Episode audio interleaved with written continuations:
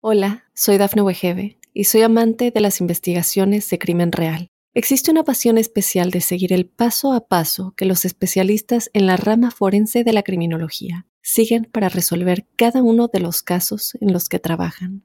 Si tú, como yo, eres una de las personas que encuentran fascinante escuchar este tipo de investigaciones, te invito a escuchar el podcast Trazos Criminales con la experta en perfilación criminal, Laura Quiñones Orquiza en tu plataforma de audio favorita. Óyenos audio. ¿Mi pareja es narcisista?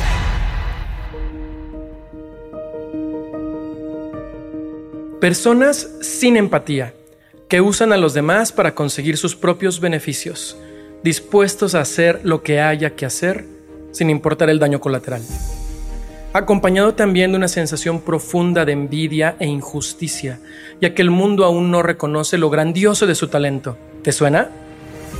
Soy José Luis López Velarde, psicólogo y sexólogo, especializado en temas de pareja y te doy la bienvenida a nuestro programa Amor y otras cosas, en donde cada semana compartiremos temas y desarrollo personal sobre amor, sexo y relaciones de pareja.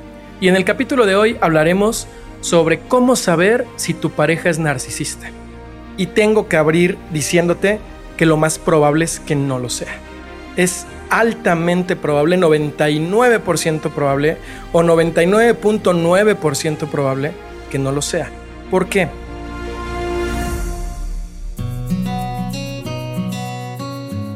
Porque el, el, pensar que tú, aunque te haya sonado lo que te dije al principio, se ha hecho como cultura pop pensar que tu pareja es narcisista porque solamente piensa en ella, pero suele ser una excusa sobre el no poder entender por qué es que tu pareja no hace todo lo que tú quisieras que hiciera contigo.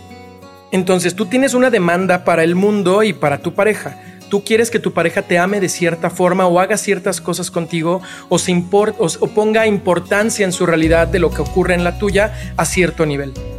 Y como tu pareja no vino al mundo con el único objetivo de satisfacerte y no lo hace, es más fácil pensar que el problema es del otro y que es el otro el narcisista y es el otro el que no hace lo que debería de hacer cualquier relación de pareja madura, que suele ser una excusa cuando no hay conocimiento suficiente, a pensar que el problema soy yo y que yo soy demasiado demandante o que yo no tengo la empatía que le estoy pidiendo al otro o que yo no me he dado el tiempo de tomar psicoterapia o que yo no me he dado el tiempo de construirme como una persona adulta, emocionalmente hablando, al grado que yo pueda establecer vínculos con el otro.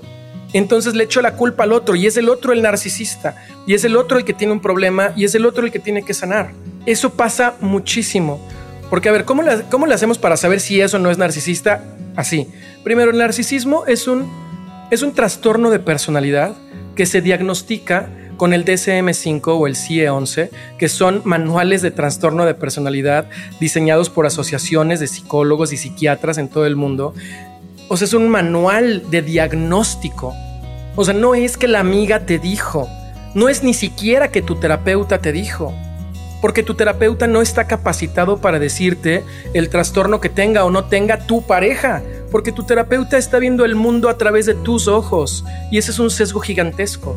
O sea, tu, tu pareja tendría que haber ido con un psicoterapeuta o con un psiquiatra especializado en trastornos de la personalidad. Tendría que haber tomado una batería de pruebas para identificar si es narcisista y tendría que haber recibido al final el diagnóstico con cualquiera de los dos manuales de diagnóstico y con cualquiera de las baterías estandarizadas para al final saber si sí tiene un trastorno de personalidad narcisista. Entonces, si tu pareja no pasó por todo ese proceso, 99.99% seguro te puedo decir que tu pareja no es narcisista. Simplemente es que no tienes todavía las herramientas emocionales para entender lo que está pasando con tu relación y le avientas la pelotita al otro. Pero no te preocupes, que aquí en este episodio voy a darte más información sobre cómo acercarte o alejarte a la idea de que tal vez sí sea narcisista. Porque en una de esas tu caso es especial y estás con alguien que sí es narcisista, así como puedes estar con alguien que tiene trastorno límite de la personalidad o que tiene trastorno esquizoide, que son, son cinco diferentes trastornos de la personalidad. Uno de ellos del esquizoide, otro es el límite de la personalidad. O sea, hay, hay muchas cosas que podemos hablar al respecto. Y cuando tú estás en una relación de pareja con alguien que tiene alguno de estos trastornos, ciertamente es extremadamente difícil. Es muy, muy, muy, muy, muy difícil. Y necesitas ayuda profesional y necesitas encontrar la manera de que tu pareja tome ayuda profesional. Pero no puedes, no puedes ir por ahí gritando y platicando y señalando de que el otro es narcisista como si fuera cualquier cosa.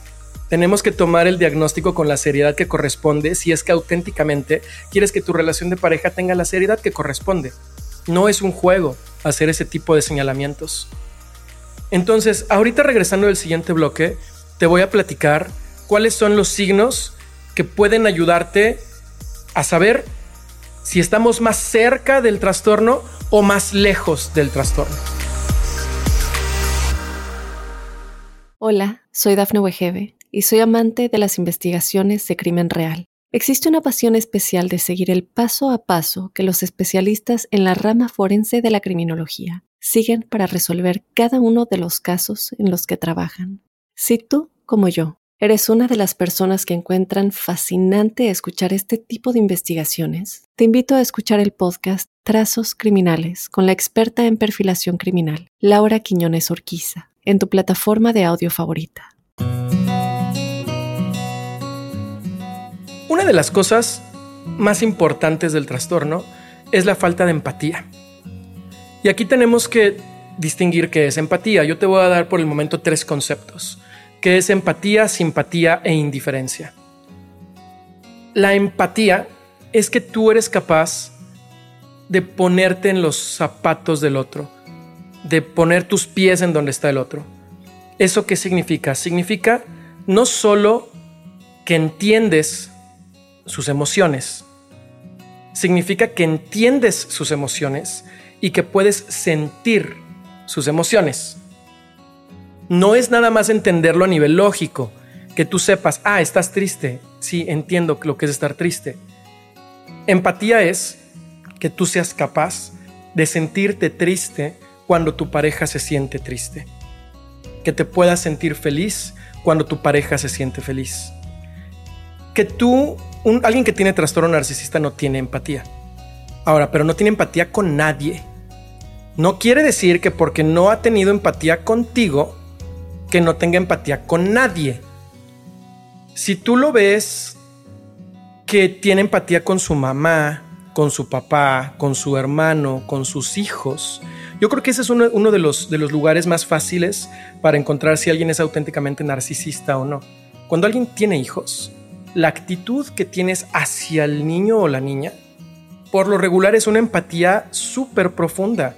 Ves a tu niño chiquito correr por la casa y que se cae y se pega con los dientes en el labio y le empieza a sangrar el labio y sientes como que mi chiquito, o sea, sabes que no se va a morir, pero te duele ver cómo está sangrando y cómo le duele a él chiquito que iba corriendo todo feliz porque te quería dar un abrazo y en eso se tropieza y se rompe la boca. Alguien que es narcisista no siente eso. Eso que probablemente tú sentiste si es que tienes hijos mientras yo te lo platicaba, porque le pasó a Max, a mi hijo hace poquito, pues conecté inmediatamente con la escena. Si tú tienes hijos, probablemente tú también conectaste mientras te lo iba narrando. Entonces tú no eres narcisista porque tienes empatía, eres capaz de sentir lo que yo estoy sintiendo.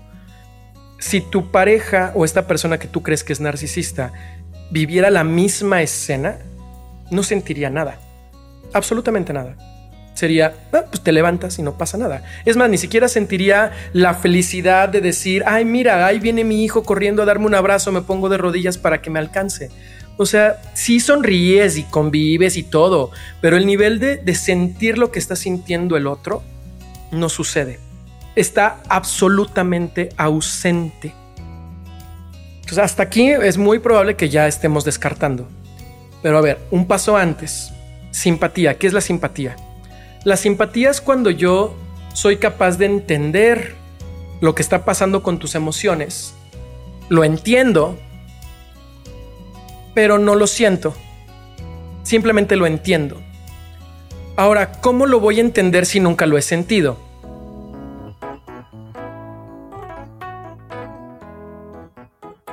Es difícil.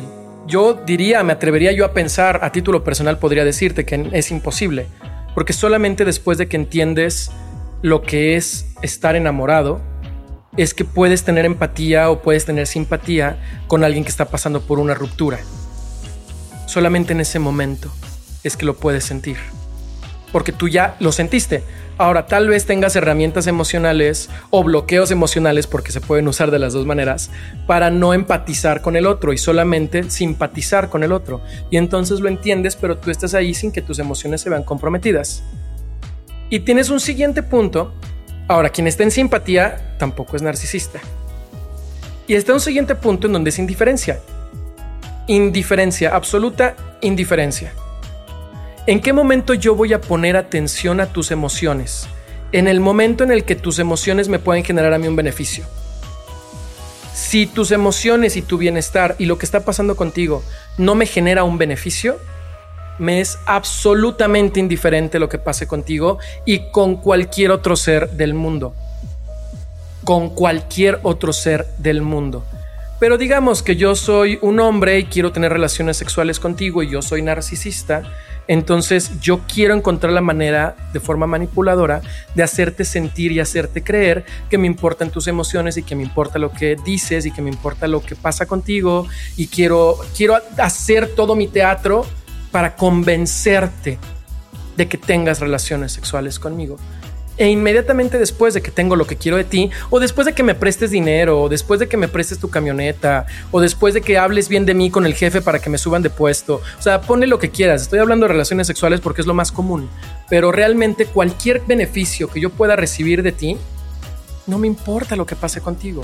Soy indiferente, pero voy a manipular y voy a decir lo que tenga que decir y voy a hacer lo que tenga que hacer para conseguir mi beneficio. ¿Cómo identificas que esa persona está más hacia el narcisismo?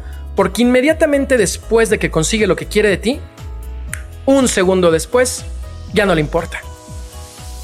Un segundo después. O sea, ni siquiera tiene medio la culpa de, ay, le dije que sí quería volver a salir con ella, cuando la verdad es que no quiero volver a salir con ella. Esa medio culpa, medio incomodidad de que qué va a pensar de mí, es medio simpatía es medio empatía. Pero a lo mejor le importan más otras cosas. Pero si tiene esa culpita, entonces no es narcisismo.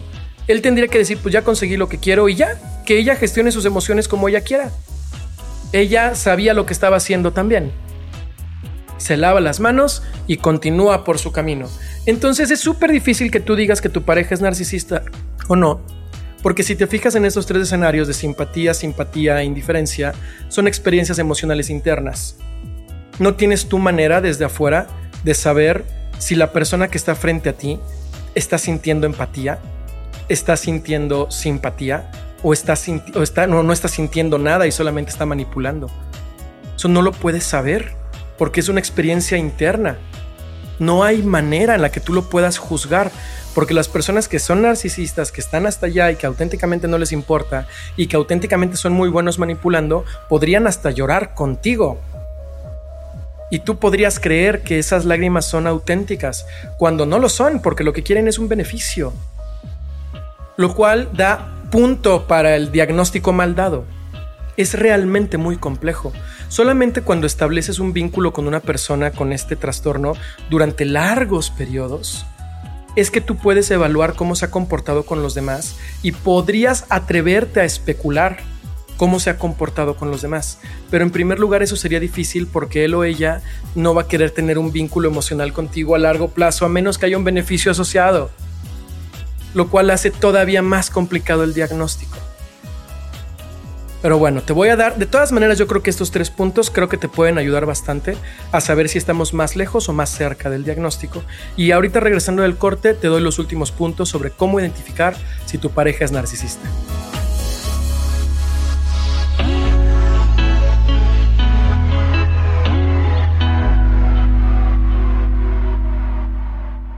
Hola, soy Dafne Wegebe y soy amante de las investigaciones de crimen real Existe una pasión especial de seguir el paso a paso que los especialistas en la rama forense de la criminología siguen para resolver cada uno de los casos en los que trabajan. Si tú, como yo, eres una de las personas que encuentran fascinante escuchar este tipo de investigaciones, te invito a escuchar el podcast Trazos Criminales con la experta en perfilación criminal, Laura Quiñones Orquiza, en tu plataforma de audio favorita. Algo que también suelen hacer los narcisistas es que independientemente de lo que estés discutiendo, cuando tú, te, cuando tú discutes con él o ella y tú te equivocas, tú tienes la culpa. Pero cuando discuten y él o ella se equivocan, tú también tienes la culpa. O sea, pase lo que pase, la culpa la vas a tener tú. Porque el narcisista tiene una sensación de omnipotencia. Tiene la sensación de que no se va a equivocar, de que nunca hace mal las cosas. Cuando las cosas salen mal es porque el otro las está haciendo mal.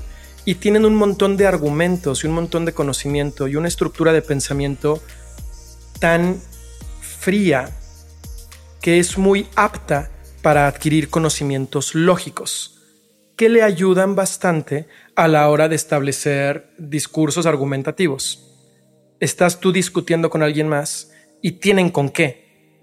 Lo cual resulta extremadamente frustrante para la otra parte de la relación, porque te das cuenta que no puedes explicar tu punto, sin embargo no estás de acuerdo. Y eso es muy frustrante. ¿Y esa frustración a dónde se va? Se convierte en enojo. ¿Y ese enojo, ese enojo a dónde se va? Se convierte en que te levantas, en que hablas más fuerte, en que golpeas algo, en que lloras, en que, en que la, la, emoción tiene que salirte por algún lugar. ¿Y qué hace el narcisista? Señala tu movimiento emocional como un defecto, como una vulnerabilidad, como una debilidad. Y de ahí se agarra para señalar que su punto es el correcto. Porque si tú fueras capaz de elaborar un argumento y un debate con él o ella, no tendrías por qué haberte desbaratado con tus emociones. esta persona percibe al movimiento emocional como una desventaja en el mundo. Entonces todas las discusiones terminas perdiendo. Todas las discusiones terminas perdiendo. Ahora, esto no es exclusivo del narcisista, ¿ok? O sea, no porque esto te pase, quiere decir, ah, entonces sí es narcisista. Ok, yo sé que ya esta idea ya la repetí muchas veces, pero recordemos que la repetición es la madre de todas las habilidades. Y es muy importante que sepas que a ti no te corresponde dar el diagnóstico de si tu pareja es narcisista o no. No te corresponde. Esto que te estoy diciendo es para aumentar tu bagaje cultural, pero no es para que termines y digas, ay, yo escuché por ahí un podcast y dice tal y cual, entonces tú eres narcisista. No va por ahí. Y si es cuando tú tienes este tipo de discusiones y siempre terminas mal tú, sabemos que, podría haber ahí algo importante con manipulación en pro de los propios beneficios. Y esto que tú ves en la manipulación contigo tendrías que ser capaz de también ver que lo haga con otras personas en otras situaciones. No tendría que suceder solamente contigo.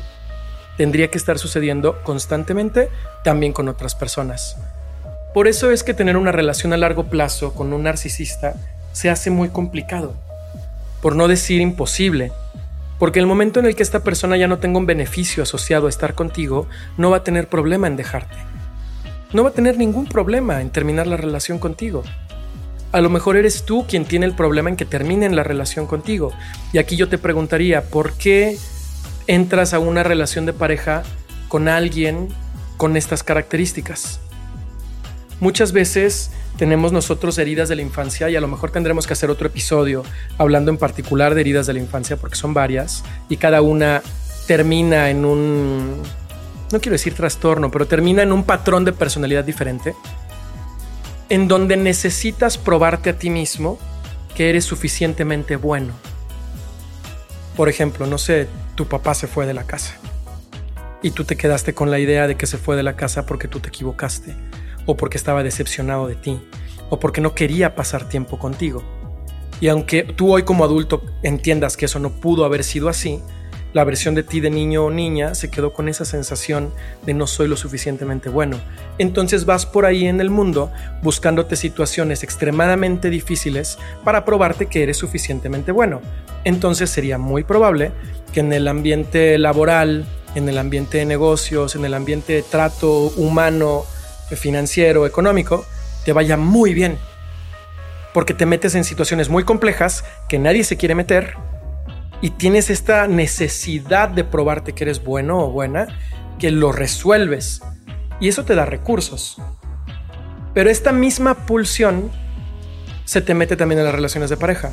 Y entonces te relacionas con hombres y mujeres que no están disponibles, porque tú quieres contarte el cuento de que quieres convencer al que no te quiere que te quiera.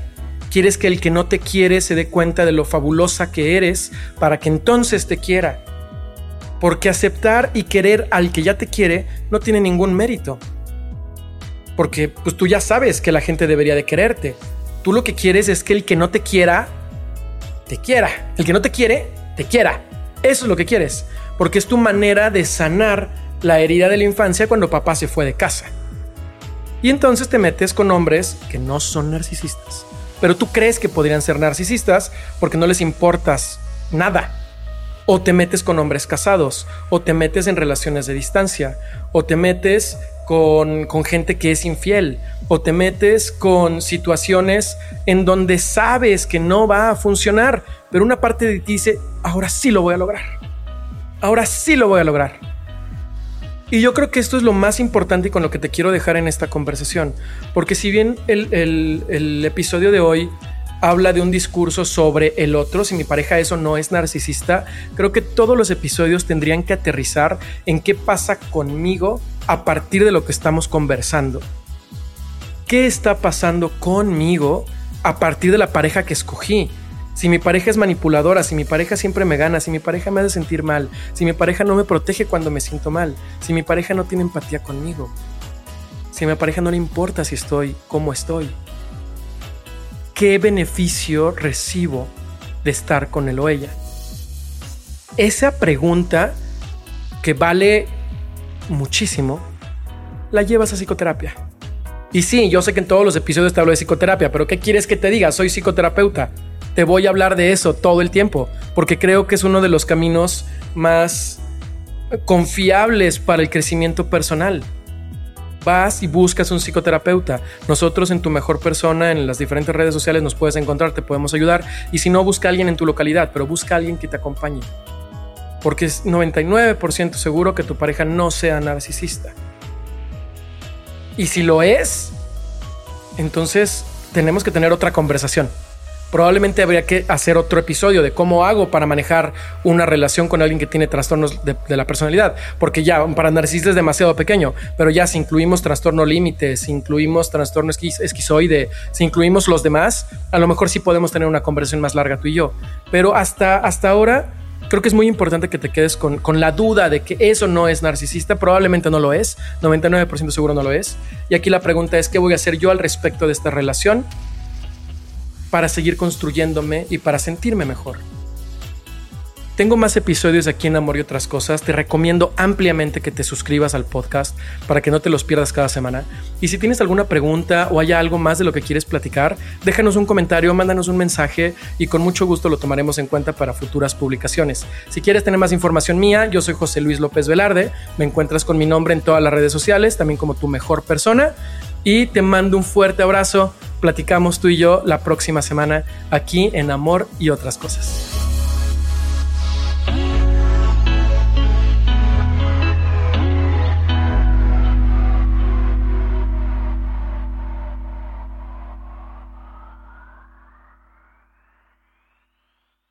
Hola, soy Dafne Wegebe y soy amante de las investigaciones de crimen real. Existe una pasión especial de seguir el paso a paso que los especialistas en la rama forense de la criminología siguen para resolver cada uno de los casos en los que trabajan.